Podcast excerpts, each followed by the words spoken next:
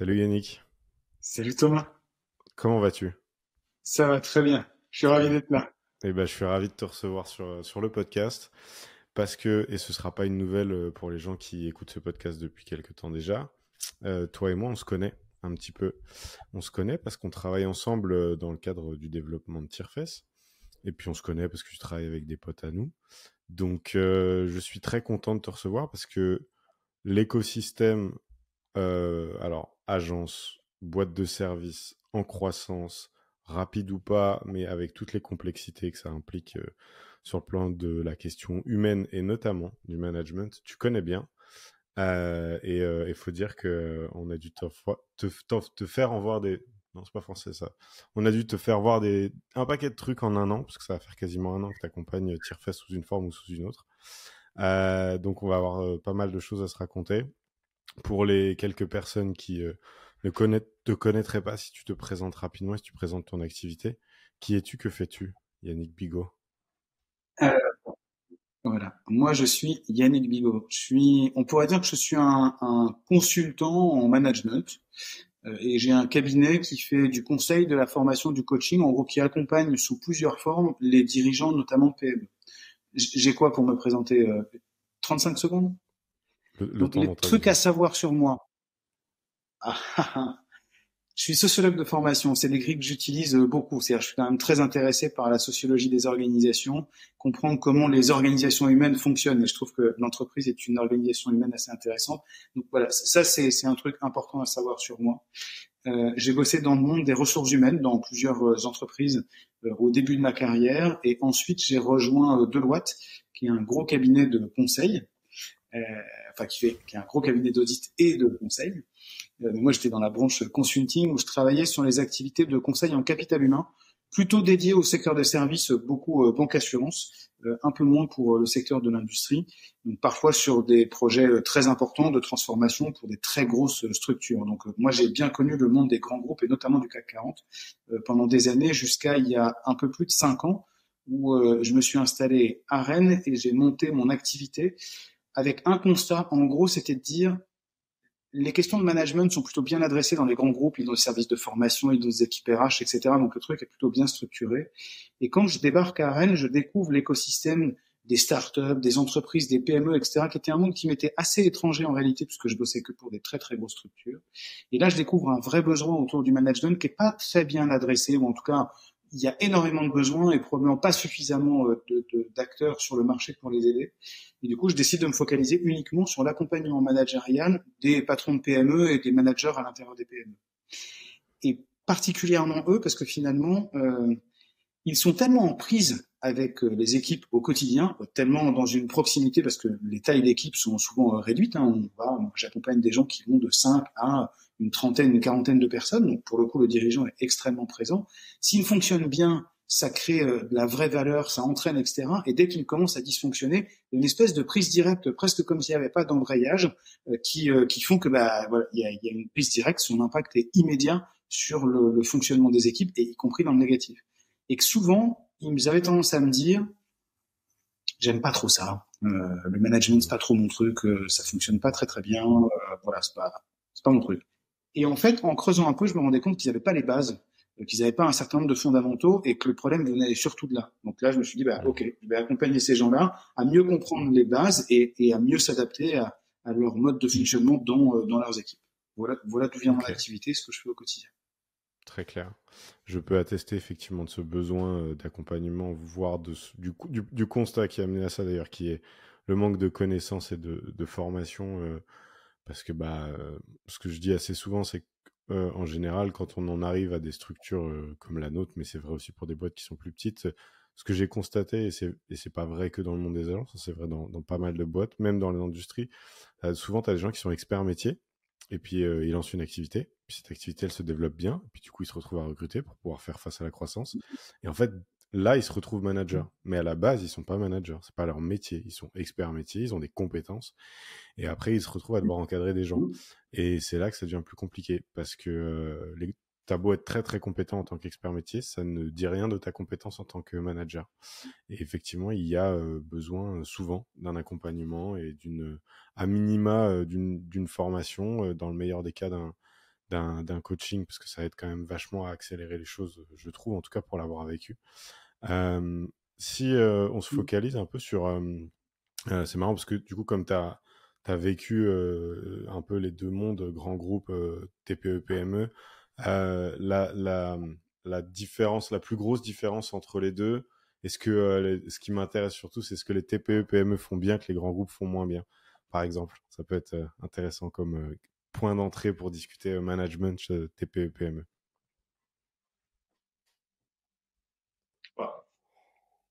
Un truc qui m'impressionne beaucoup, vraiment qui, qui, qui m'a marqué dans les dans les PME et dans les TPE que j'accompagne, euh, c'est la rapidité à se mettre euh, à se mettre en mouvement, euh, la rapidité à se mettre en œuvre euh, quand tu leur apportes quelque chose. Si je fais la si je fais la différence avec les grands groupes, ça m'est arrivé d'arriver d'accompagner certains certaines cohortes de managers dans les grands groupes on pouvait les voir une année, euh, on leur apportait un certain nombre d'éléments d'information, euh, un certain nombre de, connaissances entre guillemets théoriques sur du management. Ils disaient ah super, très intéressant, génial. Puis tu les revoyais l'année suivante à l'occasion d'un autre séminaire et tu leur disais alors qu'est-ce que tu as changé, qu'est-ce que tu as mis en place de nouveau par rapport à, la dernière fois? Et ben en fait euh, pas grand chose. C'est ils trouvaient ça intéressant, divertissant, euh, enrichissant mais pour autant, ils ne se remettaient pas forcément en question, ou en tout cas, ils se mettaient pas en mouvement pour mettre en pratique la totalité euh, de ce qu'on leur avait apporté. Et euh, je m'étais entre guillemets un peu habitué à ça, en disant, bah, ok, ils prennent 10% de ce qu'on leur apporte, et, ça me paraissait pas forcément, problématique. Et là où j'ai vraiment pris une claque, c'est quand j'ai découvert le monde des PME, des startups, donc du coup, voilà, c'est ces entités plus réduites en taille. Et là, il y a des dirigeants, tu leur expliques un truc le, le, le mardi, le mercredi matin, ils ont commencé à fonctionner de manière différente. Pas toujours bien, pas toujours suffisamment, etc. Mais euh, ils sont dans une mise en œuvre qui est quasiment immédiate. Et ça, c'est euh, absolument bluffant. Ils vont extrêmement vite. Alors, pour autant, ça peut du coup être perturbant pour des équipes derrière, parce que euh, du jour au lendemain, le style managérial du dirigeant ou du patron de la startup ou du manager intermédiaire, tu vois, change tout de suite. Alors souvent c'est très bénéfique, mais pour le coup ça peut être perturbant effectivement pour les équipes. Donc la grosse différence que moi je verrais entre grands groupes et TPE-PME, au-delà de cette logique de prise directe, euh, etc., c'est euh, la capacité à se mettre en mouvement, à modifier ses pratiques euh, de manière extrêmement rapide. Et puis si je devais rajouter un truc juste pour faire plaisir au, au, patron de start-up que vous êtes, c'est une espèce d'humilité assez incroyable chez euh, tous ces dirigeants qui, qui, montent des business, qui créent des affaires et qui euh, se remettent en question en permanence euh, et sont dans voilà dans cette humilité de dire je, sais qu'il y a plein de choses que je fais pas bien et du coup voilà faut pas hésiter à me dire et je me remets en question très vite. Humilité qu'on retrouve pas toujours dans en tout cas dans cette proportion là dans dans les grands groupes où il y a parfois de gens qui ont peut-être été plus formés dans des business schools etc et qui peut-être ont, ont, ont peut-être un tout petit peu moins de cette humilité là. C'est un vrai élément qui m'a qui m'a marqué, rapidité de mise en œuvre. Je pense qu'il y a aussi une, une, autre grille de lecture sur cette, cette humilité. En tout cas, je, peux en parler parce que je sais que c'est des trucs que je t'ai dit plusieurs fois. Le, bah, hésite pas, s'il y a des trucs qu'on fait pas bien, vas-y, enfin, hésite pas à nous dire ce qu'on fait mal. Euh, c'est aussi parce que je pense qu'il y a une forme d'instinct de survie, c'est un truc de nécessité, tu vas te se dire, quand tu es dans une boîte, que la boîte est en croissance, que tout va très vite, que tu, tu te poses forcément la question de te dire, ok, mais euh, est-ce que c'est un feu de paille? Est-ce que c'est pérenne? Euh, Qu'est-ce que je dois faire pour que ça s'arrête pas demain? Enfin, tu vois, tu as un espèce de truc de. Je sais pas si c'est le cas de tout le monde, mais en tout cas, je sais que personnellement, il y a ce, sujet de se dire euh, ok, bah, qu'est-ce qu'il faut que je fasse pour que ça continue comme ça? Et, si ça suppose de me remettre en question ou de changer ma manière de procéder, je suis tout à fait prêt à le faire parce que j'ai un, par nécessité, j'ai un enjeu, je veux que le truc survive, je veux que le truc continue à se, à se développer et donc du coup, je ferai tout ce qui est nécessaire pour je pense que c'est une, pas dire que ce soit c'est le moteur premier, mais je pense que c'est une un, élément euh, qui vient euh, alimenter aussi euh, cette réflexion-là et cette démarche-là, que n'ont peut-être pas, enfin c'est des considérations que n'ont pas les, les grands groupes, je pense qu'ils sont sur sur d'autres d'autres problématiques. Si je si je prends un peu les, problèmes auxquels on a été confrontés et en discutant autour de moi, je me rends compte qu'il y a pas mal de, de boîtes en croissance rapide et de, de, jeunes ou moins jeunes d'ailleurs, entrepreneurs qui montent leur boîte, mais avec euh, des boîtes qui grandissent, des, effectifs qui évoluent, etc. quand je faisais un peu la liste des problématiques dont je voulais qu'on discute, une des problématiques qui, je pense, a été et est encore aujourd'hui pour nous assez centrale, c'est le sujet de la délégation. Euh, et ça fait écho à ce que je disais tout à l'heure quand on a commencé à discuter par rapport au fait que souvent, tu as des gens qui sont experts métiers, donc très compétents, très bons dans ce qu'ils font, qui se retrouvent à devoir diriger des équipes auprès, auprès desquelles ils vont déléguer une partie de leur travail et euh, qui parfois n'ont pas euh, les clés, les bons outils, la bonne manière de procéder, ne savent pas le faire. Euh, et je pense que parmi les quick wins qu'on pourrait essayer d'avoir sur cet épisode, si on arrivait déjà à expliquer aux gens qui nous écoutent comment déléguer correctement et efficacement, je pense que ce serait une heure bien rentabilisée de leur temps. On a trois jours? On a malheureusement pas trois jours, mais je te fais confiance. Ok, tu vas m'obliger à passer ce qu'il faut. Non, ok, tu vas m'obliger à faire le dessin. Bah, je sais que tu aimes ça, en plus t'es doué. Euh, j'ai ce qui est effectivement assez marquant euh, dans, euh, notamment dans les startups, mais c'est aussi vrai dans certaines euh, PME. C'est un peu moins vrai parce que dans certaines PME, tu as un dirigeant qui n'est pas forcément l'expert technique, alors que dans les startups, souvent, il y a quand même une, ou dans les entreprises en forte croissance, comme les agences comme vous, pour le coup, il y a cette notion de souvent les dirigeants sont les hyper sachants du sujet. Euh, ce qui les enferme dans cette euh, fonction de, de, de, sachant finalement et qui peut les empêcher à la fois de prendre la hauteur nécessaire et à la fois de responsabiliser suffisamment les équipes. Parce qu'on parle, quand on parle de délégation, on n'est pas en train de parler de distribuer du travail. Pour le coup, ça, ça s'appelle distribuer le travail, c'est pas, c'est pas déléguer. Mais dans déléguer, il y a responsabiliser les gens et leur donner un pouvoir pour qu'ils soient en capacité de, euh, en capacité de décider sur le sujet et en capacité d'aller au, au bout de la responsabilité. Euh, ça, s'il y a un dessin qu'on devait faire, euh, faut, faut dessiner un triangle, un triangle vers le haut. Alors, je, je le fais, j'ai pas une grosse tablette, mais je, vais dessiner un triangle, pointe vers le haut, et il a du coup trois côtés. Et les trois côtés, c'est un peu les trois dimensions euh, qu'on connaît. Je te, je te, vois rigoler, mais euh, je, je, je, sais que tu sais ce que je dessine. Oui, mais c'est important. Donc, donc, donc dessine et les gens vont vite comprendre à quel point c'est important. Donc c'est très mal écrit parce que j'ai une graphique qui est, qui, est, qui est, pas très bonne, mais c'est pas grave, tout le monde va comprendre. C'est un triangle pointe vers le haut et en gros il représente un peu un manager. C'est un triangle assez connu hein, finalement des concepts managériaux qui dit d'un côté il y a l'expert, de l'autre côté il y a la fonction, mon rôle entre guillemets de manager ou de dirigeant, et puis la base entre guillemets c'est la personne, l'individu que je suis, le, le, petit cœur qui bat en moi, tu vois. Euh, souvent on a tendance à rentrer et tous les managers ont tendance à rentrer par le rôle d'expert. Et le rôle d'expert, en gros, c'est face à une question technique, ben, je vais répondre à la question technique.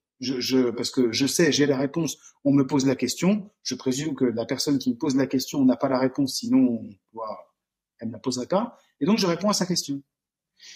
Sauf que euh, ça nous enferme dans un rôle qui est un rôle finalement d'expert technique, qui est déjà la dimension du patron de l'agence, euh, qui est euh, naturellement emporté à ça, et en répondant aux collaborateurs, on, crée finalement une forme de dépendance avec lui parce qu'il se dit, bah, si il a répondu à ma question de dirigeant, ça veut dire qu'il s'attend à ce que je lui pose la question de cette manière-là. Et pas forcément que j'arrive avec une proposition de réponse puisqu'il m'a pas demandé de faire autrement. Il a répondu à ma question directement. Et quand on le fait une fois, deux fois, trois fois, cette logique de répétition, on parlera à l'occasion des 21 jours ou des 21 fois, mais c'est intéressant, cette logique de répétition fait que ça devient la norme dans la tête du collaborateur.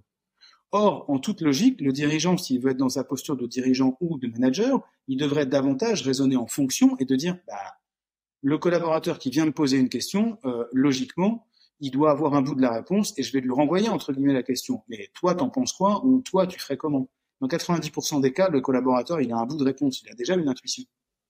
Hmm. Sauf que bah, on l'a pas encouragé à l'exposer, donc on n'a pas vraiment travaillé sa confiance en lui et on l'a pas aidé à se rassurer entre guillemets sur le fait que bah, il avait déjà des bouts de réponse. Donc on n'a pas vraiment travaillé cette responsabilisation du collaborateur. Donc ça crée un vrai niveau de dépendance en disant bah, le collaborateur il sait que je suis expert, bah, du coup il va venir me poser la question, il sait que je vais lui répondre, bah, du coup on va répéter entre guillemets ce cycle-là. Et dans beaucoup d'organisations, bah, comme les équipes sont souvent des équipes jeunes, euh, que ce sont souvent des équipes peu expérimentées, ils s'appuient beaucoup sur l'expertise du manager, ils répètent en début de carrière ce mode de fonctionnement, et au bout d'un moment, bah, ça devient naturel d'aller chercher l'expertise chez le manager et à un moment bah, de pas forcément développer complètement la sienne. Donc c'est un vrai élément à traiter euh, que de dire comment est-ce que au bout en début de carrière il y a une courbe d'apprentissage qui est logique que je sois dans cette réponse en expert, mais très vite comment est-ce que je bascule dans une fonction et la fonction c'est d'aider l'autre finalement à réfléchir et pas de répondre à ces questions. Ouais, j'ai aussi euh, attaqué par cette question-là parce que euh, les, les, deux gros euh, écueils que tu peux avoir liés à ça, en tout cas nous on a pu le constater, c'est que le, la problématique c'est que c'est très séduisant à court terme. C'est-à-dire que c'est facile quand tu es sollicité beaucoup par plein de gens de répondre comme ça, tu donnes la réponse, tu cherches pas à questionner, tu cherches pas à faire cheminer l'autre en face parce que tu as l'impression que c'est plus rapide de faire comme ça. Et ça c'est sans doute vrai, c'est sans doute plus rapide à court terme que, euh, que de prendre le temps de s'asseoir avec le collaborateur et de l'aider à cheminer et de lui transmettre une partie de ton expertise ou de la façon dont tu réfléchis sur ces questions-là pour qu'il soit de plus en plus autonome à terme et qu'il ait de moins en moins besoin de venir te solliciter. Ça, c'est le premier truc. Mais à la limite, cet effet euh, pervers, entre guillemets, de ce mode de fonctionnement, il est assez facile à, identifier. Celui qui est beaucoup plus compliqué, euh, je trouve, c'est euh, de réussir à comprendre à quel point ça fait de l'expert, ou le manager, le dirigeant, un goulot d'étranglement dans sa structure. Et ça, c'est un truc avec lequel on se bat encore chez Tierfess, puisque il y a une partie de l'expertise que, par exemple, Benjamin et Glenn détiennent, où il y a mmh encore ce réflexe qui est vraiment ancré profondément d'aller les voir pour avoir une réponse à une question, mais ce qui fait que même si c'est de plus en plus marginal pour chaque collaborateur, vu que le nombre de collaborateurs augmente, au bout d'un moment, mécaniquement, euh, le, cette, notion de d'effet ciseau ou goulot d'étranglement, elle est, elle est assez euh, importante. quoi. Et surtout, euh, à, long terme, tu crées une relation de dépendance avec plus ou moins, de la part de plus ou moins des, différents niveaux de, ta structure avec toi. Et c'est dommage, parce que tu, tu, tu, tu, ne formes pas des collaborateurs autonomes et responsables. quoi. En tout cas, peut-être pas suffisamment. C'est pour ça que moi j'ai tendance à dire souvent dans ces organisations en très forte croissance, une des urgences euh, qui est pas euh, qui, est pas toujours euh, le premier réflexe des dirigeants, c'est quand est-ce que je recrute quelqu'un qui est finalement techniquement meilleur que moi? Pour me focaliser sur ma vision de dirigeant euh, et de continuer à faire grossir une entreprise et pas forcément d'être le détenteur entre guillemets de la partie technique. ce qui est vrai dans plein de métiers, hein. c'est vrai aussi dans des cabinets d'archi où euh, tu vois la direction artistique, c'est souvent entre guillemets l'architecte qui la tient. Et du coup, bah, comme il recrute pas quelqu'un qui est un meilleur directeur artistique que lui, parce qu'il veut garder entre guillemets la patte, bah, du coup, tout le monde vient effectivement le solliciter. Donc, euh, faut, faut faire un choix. C'est une balance entre guillemets. Il y a des moments où je vais chercher à gagner du temps, d'autres fois je vais chercher à faire grandir les collaborateurs. Euh, parfois, bah, je vais accepter que ce soit fait différemment que ce que moi j'aurais fait, que c'est pas exactement la même ligne, parce que moi je dois aller m'occuper entre guillemets d'autres choses, chercher de nouveaux business, assurer euh, la croissance de l'entreprise. Donc un vrai truc, c'est de se dire euh, à quel moment je recrute un meilleur technicien entre guillemets, un meilleur expert technique que moi, et que moi je me focalise mmh. sur autre chose. Attention parce que ça a un coût. On voit bien dans les entreprises en croissance à quel point on utilise de l'internant, euh, quelqu'un qui est en début de carrière, parce que forcément on a une logique économique. Quand je vais chercher un super expert qui est au moins aussi bon que moi sur plein de sujets, bah, du coup, forcément, je vais le payer. Donc, je vais avoir une forte attente vis-à-vis de lui. Il va falloir effectivement le positionner correctement et le mettre sur une, bonne rampe de lancement pour qu'il puisse justement jouer ce rôle-là auprès des équipes. Ce qui veut d'ailleurs pas dire, pas forcément dire, qu'il soit le manager des équipes. Parce qu'une autre des réponses, c'est de dire, bah, je mets une couche de management intermédiaire. Couche de management intermédiaire qui n'a pas toujours la légitimité technique. Donc, euh, on peut retrouver des organisations dans lesquelles on a une espèce de piège qui dit, j'ai mis une couche de management intermédiaire, mais l'expert technique, ça reste quand même le, dirigeant. Et finalement, eh ben, euh, la couche de management intermédiaire, elle est, euh, elle, est un peu enfermée. Donc là, on disait, j'aime bien cette idée de se dire, euh, recruter quelqu'un qui est meilleur que moi pour que cette dimension technique soit plus exclusivement tributaire de, ma personne, on va dire, entre guillemets. avec par contre ce que ça suppose effectivement en termes d'organisation des équipes, etc. Et euh, surtout, je sais que le gros écueil dans lequel on a pu tomber, nous, ou en tout cas le truc avec lequel on se bagarre le plus, c'est euh, la notion d'attente et de performance. C'est-à-dire, euh, à un moment, comment, si demain tu fais le pari mais c'est vrai avec un collaborateur qui serait plus expérimenté sur les questions techniques. C'est aussi vrai avec d'autres collaborateurs, mais cette notion des attentes et de la performance, en tant que dirigeant, je sais que c'est quelque chose avec lequel je me bagarre un peu parce que euh, forcément, bah, c'est ta boîte, donc tu es hyper investi, tes sujets, tu les connais, donc tu produis vite avec un niveau de qualité qui est euh, euh, ce qu'il est. Alors après, on peut, on peut en juger comme on veut, mais globalement, c'est toi qui poses les standards, c'est toi qui donne le rythme. Il y a, y, a, y a mine de rien une expertise qui fait que ça va plus vite, ça va plus loin. comment tu, quand, accompagnes, quand tu bosses avec des boîtes, comment vous traitez de cette question-là management des attentes et euh, gestion de la performance? Parce que j'imagine que je ne dois pas être le premier à, être confronté à ça et que c'est un sujet qui doit se poser quand même euh, régulièrement. Bah, tu n'es tellement pas le premier à te poser cette question-là que euh, c'est pas forcément radicalement différent entre toutes les organisations, qu'elles soient start-up, agences grosses ou petites entre guillemets. Le pilotage mmh. de la performance, il est, il est assez mal maîtrisé en réalité. Euh, et c'est un exercice qui est vraiment un exercice très compliqué. Euh, pour plein de raisons. D'abord parce qu'il y a un truc autour de dire à quelqu'un qu'il n'est pas complètement performant, euh, ça revient à faire du feedback et c'est quand même très compliqué. Et, et d'identifier en quoi la personne n'est pas performante et sur quoi on peut l'aider. Donc ça, ça relève effectivement du feedback, c'est quand même compliqué. Euh, c'est pas facile pour les managers, notamment managers français, c'est quand même un exercice qui est, qui est délicat. Euh, et puis, si on revient un peu en amont, là on est sur, euh, j'ai constaté a posteriori, euh, tu vois, les difficultés sur la performance, etc. Mais si on vient en amont, ça nécessite quand même que les dirigeants aient les idées très claires sur de quelle nature de performance on est en train de parler. Et qu'est-ce que j'attends, moi, comme euh, type de performance d'organisation. Et notamment dans les entreprises en croissance et en hyper croissance, c'est vraiment pas évident du tout. Et c'est un truc qui peut bouger assez vite finalement. Les critères de performance qui sont les nôtres peuvent être assez différents en fonction des, phases de vie de l'entreprise. Peut-être que dans les six premiers mois, puis dans les trois années suivantes, eh ben, on va pas avoir exactement les mêmes critères de performance. Donc c'est quand même pas évident pour les équipes de suivre. Euh, tu vois, moi je me souviens d'avoir eu des discussions avec des dirigeants sur ce sujet de la performance en disant mais en fait, euh, qu'est-ce que vous voulez valoriser? Vous voulez valoriser euh, les plus besogneux, les plus laborieux, les plus travailleurs, tu vois, ceux qui s'investissent le plus, mais quitte à ce que finalement ils pas euh, l'efficacité entre guillemets qui va bien, mais c'est la valeur d'effort entre guillemets que vous voulez récompenser.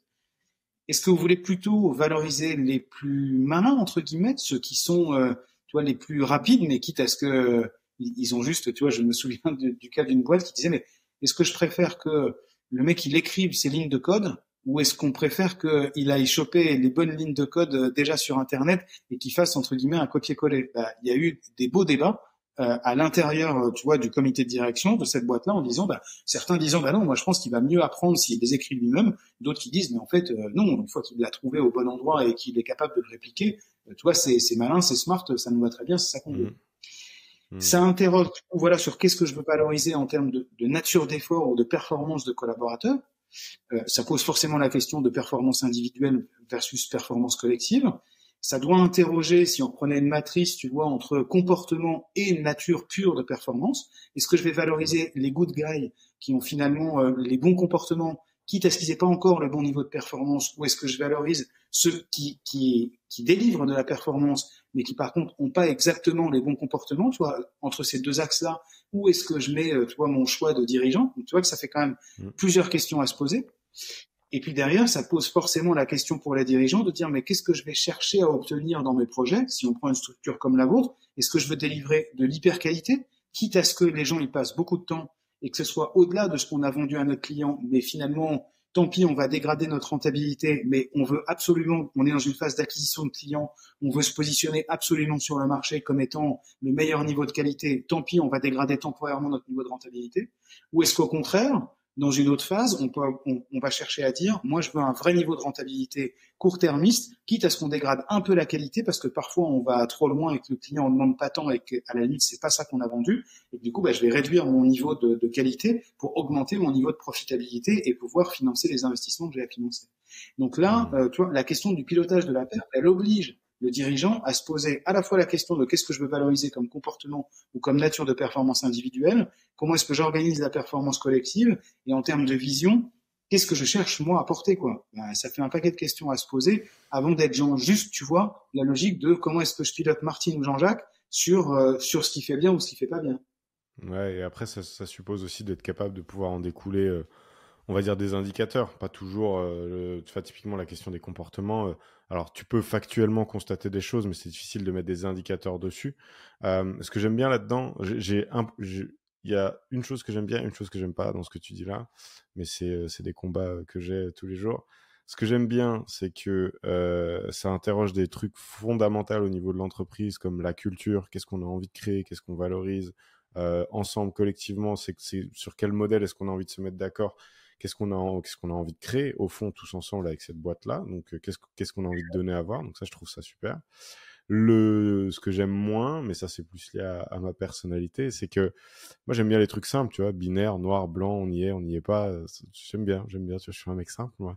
Sauf que là, là, là, on est dans un truc qui, euh, par, euh, par essence euh, et, et changeant, je sais pas, mais en tout cas qui est assez mouvant, qui est assez fluide, ce sera jamais tout noir ou tout blanc. Il y a des choses où tu vas pouvoir cocher des cases en disant ça, oui, l'objectif a été atteint et on considère donc que le critère de performance, il a été euh, il, a été validé euh, versus des choses qui sont peut-être euh, moins tangibles et auquel cas là ça va vraiment être du jugement du cas par cas être en mesure d'avoir une analyse un peu plus fine de la situation et de la manière dont un collaborateur performe évolue dans la structure quoi. Et, et, du coup ça suppose aussi des fois de se poser des questions qui sont pas toujours évidentes parce que tu parlais performance individuelle performance collective. Tu peux aussi avoir des cas de figure où tu as des gens qui si tu t'arrêtes simplement à leur performance individuelle sont, on va dire, euh, dans euh, la deuxième moitié du classement, entre guillemets, hein, mais qui, quand tu remets, euh, quand tu reprends en considération leur contribution au niveau de la performance collective, parce que, en fait, ils arrivent à créer autre chose. C'est peut-être pas les meilleurs techniciens, mais ils créent du lien, ils dynamisent une équipe, ils motivent, ils font en sorte que les trucs soient dans les délais, enfin, ils, ils, donnent l'extra mile, ils donnent avoir un autre exemple. Tu vois, il y a, y, a, y a plein de choses qui sont, du coup, je pense que c'est hyper important d'avoir cette grille de lecture avec euh, plusieurs entrées pour pondérer et pas s'arrêter à des choses qui sont euh, euh, purement quantitatives de il a atteint ses objectifs ou pas. Non mais ouais, mais est-ce qu'à côté, est-ce qu'il apporte pas quand même quelque chose à la structure Et c'est l'éternelle question et on s'en est beaucoup parlé ensemble de ce sujet-là de qu'est-ce qu'il apporte versus qu'est-ce qu'il dégrade, qui je trouve est, un, baromètre qui est intéressant. Quand, quand tu essayes d'évaluer en tout cas la performance ou la place d'un collaborateur dans la structure, de se dire euh, ok, mais si on fait le bilan et qu'on dézoome un peu, cette personne-là, qu'est-ce qu'elle apporte euh, euh, et, qu'est-ce qu'elle va dégrader par contre en contrepartie, quoi? Sachant que pour que tout le monde qui nous écoute soit absolument au clair sur cette notion de apporter et dégrader, je dis souvent que tout le monde au quotidien, moi compris, toi compris, chacun d'entre nous, dirigeants, collaborateurs, tout le monde crée de la valeur au quotidien et dégrade de la valeur au quotidien. L'important, c'est d'arriver à ce qu'on crée plus de valeur qu'on en dégrade. Mais parfois, un dirigeant, par son comportement, euh, par euh, les mots qui sont les siens à certains moments, bah, bah, finalement, ou une erreur qu'il aura commise, va lui aussi peut-être dégrader de la valeur, y compris, ça peut passer par bah, dégrader l'ambiance, ça veut aussi dire dégrader de la valeur. C'est juste pour être au clair sur le fait que c'est pas un tel ou un tel qui dégrade de la valeur, c'est tout le monde qui euh, finalement crée et dégrade de la valeur au quotidien. Et faut être dans le bon équilibre. Carrément. Euh, un sujet qui est lié à ça euh, et, qui est quelque chose que je trouve particulièrement intéressant, très très difficile à craquer, mais particulièrement intéressant, qui est euh, il y a la personne, donc le collaborateur pris individuellement, puis on a déjà commencé à évoquer le fait que euh, tu pouvais pas t'arrêter juste à ce niveau d'analyse, tu étais quand même obligé de, de prendre en considération euh, la performance collective, la manière dont le collaborateur y contribue, mais d'une manière générale, être en mesure d'évaluer un peu la performance, que ce soit à l'échelle d'une équipe, d'un département, d'une boîte. Euh, quels sont, euh, parce que j'ai cette fâcheuse tendance à, à commencer par toutes les raisons pour lesquelles ça pourrait ne pas bien se passer, quelles sont les causes euh, habituelles de dysfonctionnement d'une équipe euh, qu'est-ce qui fait qu'à un moment, euh, y compris des fois quand tu penses avoir les bons joueurs au bon endroit, ça peut ne pas fonctionner? C'est-à-dire que tu as des, collaborateurs qui, euh, sur le plan individuel, contribuent, performent, etc. Et pour autant, collectivement, pour une raison que tu ne comprends pas, les choses ne marchent pas. Les dysfonctionnements d'une équipe, comment ça se concrétise et quelles peuvent, être, quelles peuvent en être les causes? Hmm. C'est tellement vaste comme question. c'est une question extrêmement complexe à, à, répondre parce que les causes de dysfonctionnement d'une équipe, il y en a, il y en a énormément. Donc, je suis persuadé que tu fais en partie référence à quelqu'un qui s'appelle Patrick Lencioni, qui a décrit les cinq dysfonctionnements d'une équipe. Euh, qui est un bouquin assez intéressant à lire et on, en reparlera à l'occasion. Mais euh, pour le coup, lui, il a décrit cinq grands dysfonctionnements et notamment les deux premiers qui sont euh, entre guillemets les, bases, qui sont l'absence de confiance à l'intérieur d'une équipe et le deuxième, c'est l'incapacité à se confronter de manière bienveillante.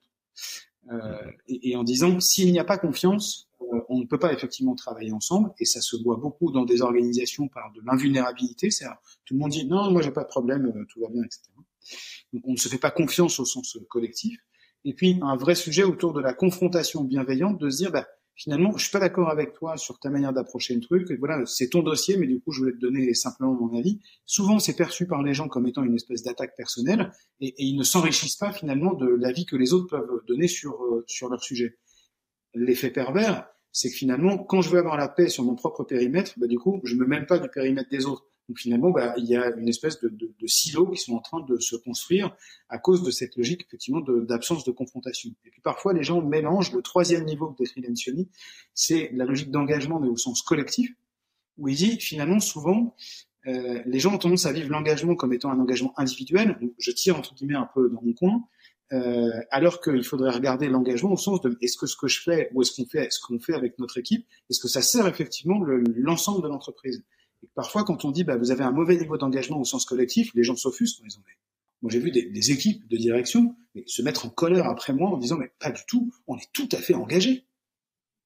Ben oui, mais vous êtes très engagé individuellement, comme une équipe de tir à la corde est engagée, tu vois, euh, dans, sa direction. Par contre, si l'autre mmh. équipe tire dans euh, la même direction mais dans un sens opposé, je révise les vecteurs, euh, mais dans la même direction et dans un sens opposé comme un tir à la corde, le nœud au milieu, il va pas bouger. Donc, et on l'a vu beaucoup pendant les, la période, tu vois, du Covid, où les gens avaient du mal à se coordonner et tout le monde bossait en distanciel dans beaucoup d'organisations. Eh ben, il y a des, il y a des projets qui n'ont pas avancé d'un millimètre alors que les gens euh, passaient mais 12 heures par jour à bosser euh, sur le sujet parce qu'effectivement il y avait un défaut de coordination pour donner effectivement la ligne. Donc trois grandes qualités entre guillemets des équipes qui arrivent à bien fonctionner. On sait se faire confiance, on sait se confronter de manière bienveillante à l'intérieur de l'équipe et on a une logique d'engagement au sens collectif qui est forte où on va dans la même direction. Ce qui veut dire typiquement dans une organisation de dire bah, finalement moi j'ai une partie de mes équipes, tu vois, on avait prévu un recrutement chez moi, ça paraît effectivement moins prioritaire que dans ton équipe, on n'a pas le budget pour les deux recrutements, bah ok, fais le recrutement de ton côté et tant pis, ton activité est plus importante que la mienne dans l'immédiat en tout cas et on recalibrera après. Ça c'est un peu euh, voilà les, les trois des trois des cinq piliers que décrit Lencioni, qui me semble être une clé de lecture euh, assez intéressante. Pour autant, euh, il y en a d'autres, des éléments de dysfonctionnement euh, des équipes, notamment si on prend les entreprises en croissance. dans les entreprises en croissance spécifiquement, en tout cas qui sont en hyper croissance et qui sont très jeunes, tu connais mon dessin, connais mon goût pour les dessins. Je connais ton goût pour les dessins. Il y a un petit dessin comme celui. Mm, mm. Ouais. Alors qu'est-ce qui qu'est-ce qui raconte ce dessin-là sur les entreprises en croissance? Je l'ai toujours un peu sur moi celui-là parce que il décrit en fait le fait que dans beaucoup d'organisations, il y a deux hiérarchies qui coexistent. Une hiérarchie assez classique sous forme d'organigramme, un dirigeant avec euh, euh, un, un premier niveau managérial, un deuxième niveau, un troisième niveau. Mais à côté de ça, comme c'est des entreprises qui euh, sont nées d'un tout petit noyau avec très peu de personnes, qui se sont élargies au fur et à mesure euh, par euh, des nouvelles couches de personnes qui viennent les rejoindre au fur et à mesure de la croissance, eh ben, il y a une espèce de deuxième hiérarchie sous forme de cercle concentrique, de finalement de proximité avec les dirigeants qui sont presque les gens qui étaient là au début de l'histoire, autour du dirigeant, et on a effectivement ces gens-là qui sont là. Et puis après, au fur et à mesure de la croissance, bah, il y a des nouvelles personnes qui les rejoignent. Donc c'était nos petits X verts, et puis on a nos Y rouges, et puis après, tu auras des Z, etc. D'accord? Hmm. Le réflexe classique dans les organisations en hypercroissance, c'est de dire, je le mets un peu plus près pour que tout le monde le voit bien, c'est de dire, les gens qui étaient mon premier atout, en tout cas ma première proximité, qui étaient là au début, je viens les mettre ici. Et mhm. après, quand il y a des nouvelles personnes qui arrivent, je les mets en dessous. Du coup, je fais monter les gens au fur et à mesure d'un niveau. À chaque fois que j'ai une nouvelle couche de recrutement, les gens qui étaient là au début deviennent assez naturellement les chefs. Et quand je mmh. rajoute encore une couche, eh ben, ils sont les chefs des chefs. Mmh. Le problème, c'est qu'ils n'ont pas forcément quelqu'un qui était un bon marketeur ou un bon commercial, tu vois, au tout début de l'histoire, quand on était cinq. Quand on se retrouve 50, il a peut-être pas les compétences pour être le directeur marketing. Mais souvent, c'est le réflexe d'en faire le directeur marketing. Et là, mmh. on crée une espèce de grosse fragilité parce que tu as des gens qui sont finalement beaucoup plus compétents que lui, qui arrivent, qui pourraient prendre effectivement ce job-là, et ils se retrouvent très vite en fragilité. Mmh. Si on utilise une, une, euh, un schéma plus logique, qui serait entre guillemets de l'autre côté, de se dire, bah, peut-être qu'effectivement le Y, quand je vais grossir, qui vient de l'extérieur et qui est nouveau, qui est arrivé beaucoup, beaucoup plus récemment, lui, bah, je vais le mettre effectivement à la bonne place, et peut-être que mon X, qui était là au début de l'histoire, peut-être qu'il va continuer à faire le même job et qu'il va se retrouver à deux ou trois niveaux en dessous des dirigeants et c'est peut-être pas grave. Par contre, comme notre X là, il est très en proximité des dirigeants dans cette euh, dans, ces cercles concentriques, et eh ben pour le Y et pour le V, ça va pas être très facile parce que le X son réflexe quand il sera pas content d'un truc, ben ça va être de bypasser tout le monde pour aller discuter directement avec D parce qu'en réalité, le Y qui était dans le cercle concentrique, ben, le week-end, il, il, va faire un petit barbecue ou boire une bière directement avec le dirigeant parce qu'ils ont une proximité personnelle. Mm-hmm. Et ça, c'est extrêmement fréquent dans les organisations de croissance qui vont très très vite. Et, et pour le coup, ben, c'est deux des dysfonctionnements. Soit je prends mon râteau de, de, de, légitimité et je les mets directement au poste clé, mais ils n'ont pas toujours les compétences et ils vont pas forcément croître en compétences à la vitesse à laquelle l'organisation croît. Et de l'autre côté, si j'utilise un schéma où je mets les bonnes personnes à la bonne place, bah, je crée pour les étages intermédiaires des vraies complexités euh, managériales pour eux. Ouais. Ça, c'est sûr clairement, une des difficultés.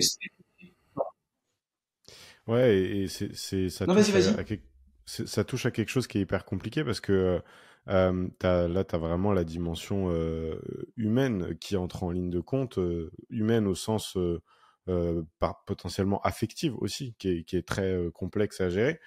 Et, euh, et, et c'est là où c'est là où le, le fait de se dire et, je, pense que ça suppose d'être capable de, de, communiquer sur ces sujets-là et de pouvoir s'en parler, mais de se dire ok bah et, c'est marrant parce que ça fait quoi la notion d'engagement aussi, de se dire de, de, quoi la structure a besoin?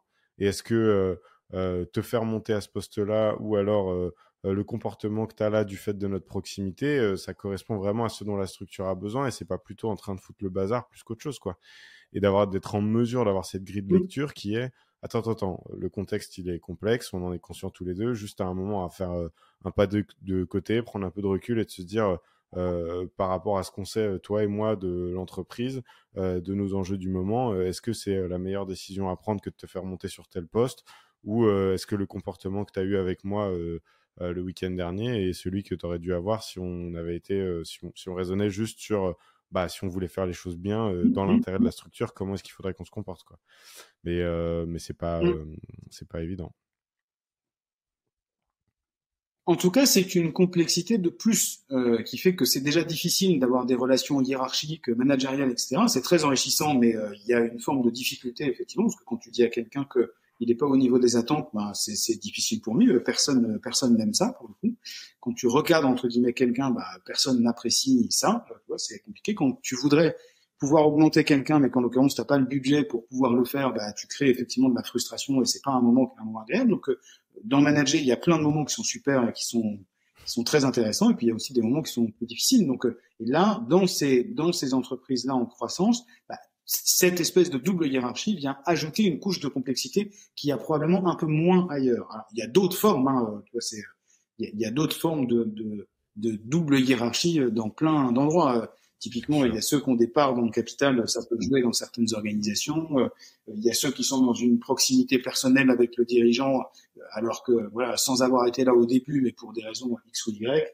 Moi, j'ai vu des organisations dans lesquelles les gens appartenaient à la même structure à l'extérieur, une structure de nature, on va dire, entre guillemets, associative, avec une hiérarchie inversée par rapport à celle de l'intérieur de l'organisation. Donc, dans l'organisation entreprise, il y en a un qui était le chef et l'autre qui était le N-1. Mais par contre, dans la structure d'à côté, qui était euh, assez symbolique, assez forte, etc., bah, il y en a un qui était le président et pas l'autre pour le coup. Et, ce rapport hiérarchique à l'extérieur, donnait des capacités à agir à l'intérieur de l'organisation au N-1 que personne n'avait compris tant qu'ils n'avaient pas compris cette espèce de, hiérarchie inversée à l'extérieur. ça existe à d'autres endroits. Hein. Il n'y a pas que les entreprises en croissance qu'on a ces sujets-là. Mais quand on n'a pas cette grille de lecture, on ne comprend pas ce que sont les leviers des uns ou des autres. Et ça, pour le coup, euh, c'est important de les connaître, d'être capable de les décrire. En, parlant de leviers, euh, une des questions à laquelle j'ai beaucoup réfléchi moi récemment et qui je pense plus la structure grandit, plus ça devient un sujet euh, important, c'est le fait de mm-hmm. se dire, tu vois, ça fait plusieurs fois qu'on dit réussir à sensibiliser, sensibiliser les gens aux enjeux de la structure, à ce qui est nécessaire pour performer sur le plan individuel, collectif, comment toi en tant que personne tu contribues au sein d'une équipe et au sein d'une structure euh, de façon euh, plus globale. Euh, mmh est-ce que tu aurais des, billes à nous donner sur des, outils justement pour sensibiliser les gens par rapport à ça. Et puis surtout en tant que manager, être en mesure d'analyser quels sont les, les bons leviers à actionner pour justement faire en sorte que bah, euh, les gens soient un réceptifs à ce que tu vas pouvoir leur raconter et deux réussir à faire en sorte de, de, de faire euh, comment faire pour qu'ils se mettent en mouvement mais euh, dans, dans, la bonne direction. Tu vois je sais pas si je suis très clair mais dans l'idée y pour moi il y a, il y a c'est un truc à, deux, deux, tiroirs mais bon il y a on va dire en gros il y a deux il y a deux outils qui peuvent aider sur ce sujet là il y a un truc autour de, de la personnalité et un truc autour des leviers de motivation euh, autour de la personnalité, euh, il y a beaucoup d'outils qui ont été développés, euh, que ce soit les PAPI, les SOSI, les MBTI, les Insight, etc., qui sont des, des, des, tests finalement ou des questionnaires de personnalité qui permettent d'identifier ou ProcessCom qui permettent de dire quels sont finalement mes leviers, quelles sont mes préférences, etc., et qui catégorisent un peu les individus. C'est toujours très important de comprendre comment est-ce que l'autre en face de toi fonctionne. Et si effectivement toi tu as un fonctionnement par exemple très directif alors que celui en face de toi est quelqu'un qui a besoin de plus de temps pour comprendre, qui est peut-être plus inclusif, plus dans la relation, bah, forcément, si tu lui expliques les choses de manière brutale, alors que lui, c'est pas ses clés, c'est pas ses codes, bah, pour le coup, euh, vous n'allez pas vous comprendre. Donc ça, déjà, c'est un, premier élément sur les modalités de communication et comment est-ce que j'échange avec l'autre, qui est quand même intéressant à avoir, euh, de comprendre c'est quoi les réflexes de l'autre, comment est-ce qu'il fonctionne, et du coup, bah, comment est-ce qu'il faut lui présenter les choses pour qu'il les comprenne le mieux. Ça ne veut pas dire que on est dans une logique de manipulation. C'est juste comment est-ce que je me mets raccord avec l'autre, que je me mets sur la même longueur d'onde que lui pour qu'on arrive à communiquer correctement. Hmm. Idem avec quelqu'un qui serait hyper structuré par rapport à quelqu'un qui est plus dans le brainstorming, etc. Bah, si s'il y en a un qui arrive avec quelque chose d'hyper carré, très descendant, alors que l'autre il a besoin d'être dans une logique de réflexion, de participer à la co-création, bah forcément le truc va moins bien marcher. Donc il faut faire son choix de dire est-ce que c'est moi qui fais un effort vers lui, est-ce que c'est lui qui fait un effort vers moi? Est-ce que je cherche vraiment à être compris? Ou est-ce que c'est pas mon problème? Donc ça, c'est un premier élément. Dire comment est-ce que j'ajuste ma communication en fonction du profil de la personne qui est en face de moi? Ça, c'est dans la manière de le dire, entre guillemets. Le deuxième, ça, ça c'est sur la partie, entre guillemets, profil de personnalité. Sur le deuxième élément, c'est de comprendre ce que sont les leviers de motivation de la personne qui est en face de moi. Donc là, tu peux passer au travers de la pyramide de Maslow, de ce que Herzberg a pu raconter, ou de ce que Pierre Morin raconte avec euh, euh, euh, la logique entre guillemets d'équilibriste entre ma contribution et ma rétribution.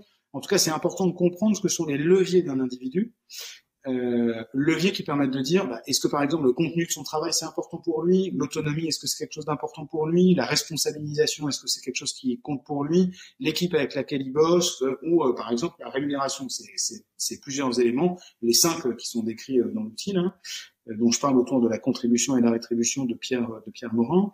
Euh, pour le coup, ça, euh, faut quand même avoir les idées claires sur c'est quoi les leviers de la personne qui est en face de moi. Parce que si je cherche, parce que ce sont mes moteurs, à donner plus d'autonomie à quelqu'un, alors que lui n'est pas dans une recherche d'autonomie ou en tout cas dans une recherche d'autonomie limitée, bah, je risque de me tromper. Et beaucoup de managers ont tendance à dire, bah, ce qui est important pour moi et important entre guillemets un peu en vérité générale, et donc sans forcément me poser la question, bah, je vais déléguer une tâche à quelqu'un que moi je trouve super intéressante, mais tout à fait possible que ça lui paraisse pas du tout intéressant à lui en réalité. Et on se pose pas toujours la question parce qu'on a tendance à faire à plaquer nos propres leviers de motivation. Donc, il faut vraiment comprendre c'est quoi les leviers de motivation de la personne qui est en face de moi. C'est quoi effectivement son projet, qu'est-ce qui l'intéresse vraiment? Ça, c'est, pour moi, c'est les deux trucs.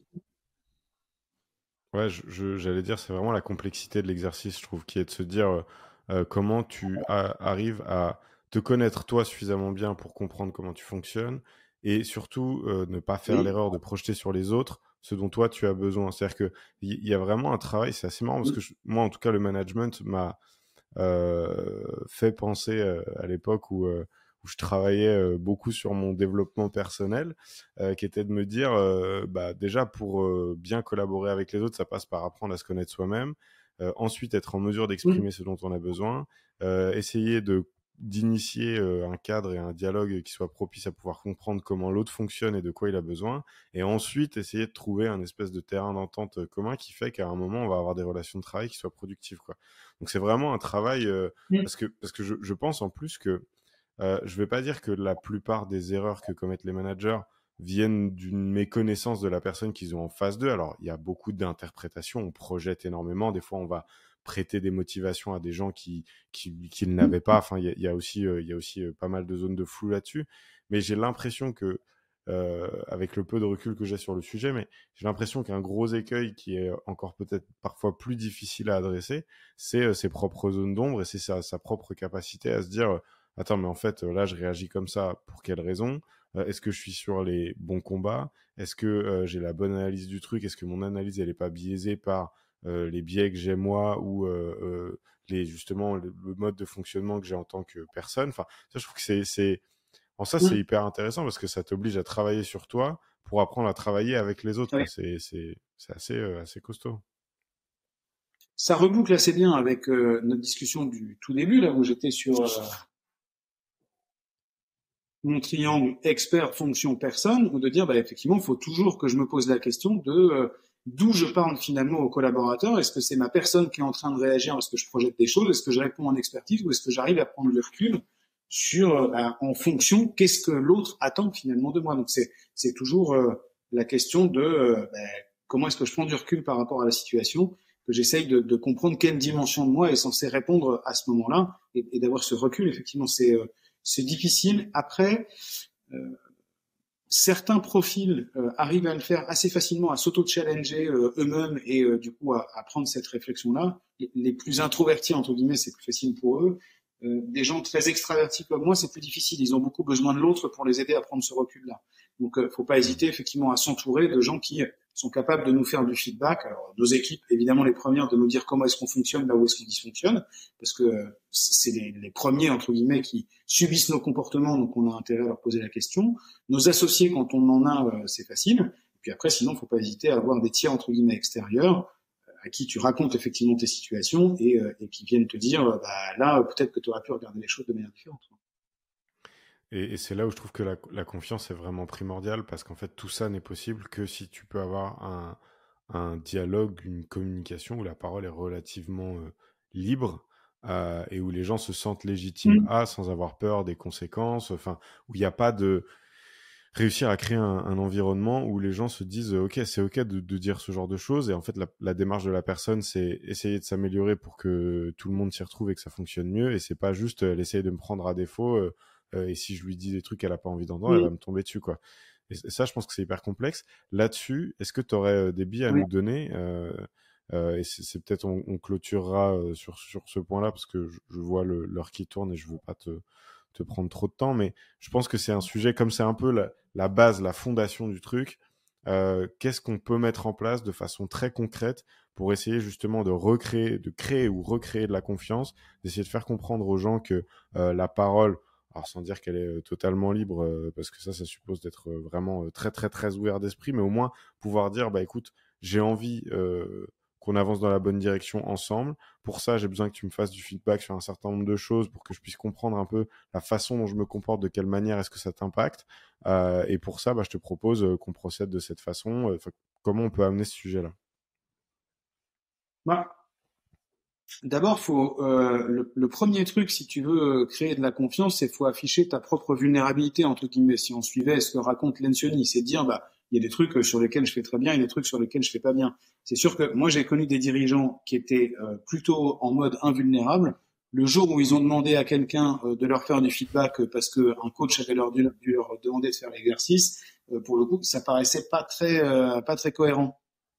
Donc il y a un moment, il faut effectivement avoir une forme d'authenticité et, de cohérence. Tu vois, c'est euh, c'est de dire, bah, si moi j'affiche ma propre vulnérabilité, les autres sourieront aussi à moi et on sera, on pourra effectivement de manière un peu sereine prendre cette habitude. Il faut beaucoup d'authenticité dans le sujet, clairement. Euh, ça, quand on fait du feedback à quelqu'un, il faut le faire effectivement sincèrement, avec beaucoup de bienveillance, en cherchant à être effectivement très constructif. Du coup, bah, la réciprocité marchera aussi. Euh, cette logique voilà de réciprocité. Et puis après, je crois que le, le vrai conseil, c'est euh, c'est d'être patient, euh, d'être persévérant. Parce que manager, l'expression que j'utilise souvent, enfin je suis pas le seul, hein, c'est dire c'est un peu comme comme du sport ou c'est un peu comme une langue étrangère. Euh, ben, globalement, ça nécessite du temps et que les premières fois où on le fait, ça se passe pas très bien. Donc le jour où on va, tu vois, c'est comme quand tu vas courir. La première fois, c'est un peu douloureux, c'est fatigant. La deuxième fois aussi. J'y repense bien, la troisième aussi. et il y a un moment où ça finit par devenir euh, pas complètement désagréable et tu commences à avoir un peu d'adrénaline. Euh, mais, euh, mais, mais faut du temps. C'est comme une langue étrangère. C'est pas parce que euh, tu as, appris entre guillemets ou tu as, regardé un podcast, tu as compris entre guillemets un bout de théorie, pour autant euh, ça fait pas de toi quelqu'un qui est, qui est bilingue, il va falloir effectivement pratiquer beaucoup. Bah, sur le feedback et sur le travail de la confiance, c'est un truc qui se construit véritablement avec le temps. Il faut effectivement bah, être euh, persévérant, être régulier, être authentique. Et t'en parlais, c'est marrant, tu l'as mentionné en passant tout à l'heure, euh, c'était ce côté, la répétition les 21 fois. Euh, qui je trouve fait écho assez bien à ce que tu disais sur ce côté être patient, de se dire faut pas s'attendre à avoir des changements drastiques euh, au bout d'une d'une itération entre guillemets, euh, mais bien euh, prendre en compte que euh, la nature humaine n'est sans doute pas faite comme ça et que il faut réitérer les choses, travailler tous les jours. Voilà. voilà. mais le cerveau, et, certains disent le cerveau est un muscle il y a vraiment cette idée de le cerveau, il a besoin de s'entraîner. Ceux qui ont des enfants savent qu'effectivement, l'acquisition du réflexe de se brosser les dents, ça se fait pas en, en, en une semaine. Hein. Euh, va falloir effectivement plus de temps. Bah, nos collaborateurs ou nous-mêmes, quand on doit prendre une nouvelle habitude, bah, ça va nous demander un effort. Il faut que le manager sache effectivement doser euh, les efforts qu'il demande. On peut pas demander tous les efforts en même temps. Mais ça nécessite effectivement un effort d'acquérir un nouveau réflexe, de fonctionner différemment de ce qu'on faisait auparavant. Il faut qu'on voit le gain qu'on va y avoir qu'est-ce qu'on peut effectivement y gagner. Euh, et puis, il faut, faut qu'on voit clairement pourquoi est-ce qu'on est en train de le faire et qu'on nous laisse le temps, entre guillemets, de progresser. C'est-à-dire, mm. tu, tu, tu acquiers pas un, nouveau réflexe euh, très vite. Et après, le dernier truc, c'est que dans ces cas-là, il faut aussi être très cohérent en tant que manager, parce que souvent, on a tendance à laisser passer un certain nombre de comportements une fois, deux fois, trois fois, et ça s'installe comme devenant finalement une espèce de norme, parce qu'on a créé nous-mêmes une forme d'incohérence euh, en laissant en laissant faire un certain nombre de choses, en ne corrigeant pas certains comportements. Du coup, bah, on a nous-mêmes installé ça comme étant une nouvelle norme. Donc, il faut effectivement être, avoir les idées très claires, être très euh, très humble, et effectivement laisser le temps aux collaborateurs de progresser et être très clair dans les orientations. Ouais, ouais. C'est vrai que la question de la cohérence, c'est euh, c'est un vrai gros sujet parce que je pense que naturellement, tu vois, le le premier réflexe que tout le monde pourrait avoir, c'est de se dire euh, mais je comprends pas pourquoi il, il, fait ça comme ça, ou je comprends pas pourquoi il continue à faire ça comme ça. Et c'est vrai qu'il y a une ou deux fois où même nous, tu nous as challengé en disant, mais euh, concrètement, euh, si on se pose la question, puisque tout le monde est rationnel et intelligent, si tu te poses la question de savoir pourquoi cette personne agit comme ça et continue d'agir comme ça, est-ce que toi, dans ton comportement, t'as pas induit ça aussi quelque part? Est-ce que soit en tolérant certaines choses, soit en encourageant certaines choses, t'as pas aussi conduit à cette situation, quoi? Et je trouve ça assez bien parce que encore une fois, ça force à, à prendre du recul et à se dire aussi avoir l'honnêteté des fois de se dire ah ouais, c'est vrai que ce truc-là, les trois premières fois, je l'ai pas adressé et puis bah maintenant, il comprend pas quand je lui tombe dessus parce que il a l'impression que ma réaction est disproportionnée et donc du coup bah euh, j'ai pas ce que je voulais comme résultat enfin il y a plein de situations possibles mais euh, mais euh, je je trouve ça intéressant aussi de régulièrement faire prendre un peu de recul et de se poser la question de savoir si les comportements qu'on a au quotidien vont bien dans le sens de ce qu'on a envie de voir naître chez nos collaborateurs ou est-ce que quelque part en se comportant d'une façon ou d'une autre on n'induit pas des choses qui sont contraires à ce qu'on voudrait voir émerger quoi? Belle conclusion. Très belle conclusion. Yannick, je te remercie pour ton temps. Merci. C'était cool.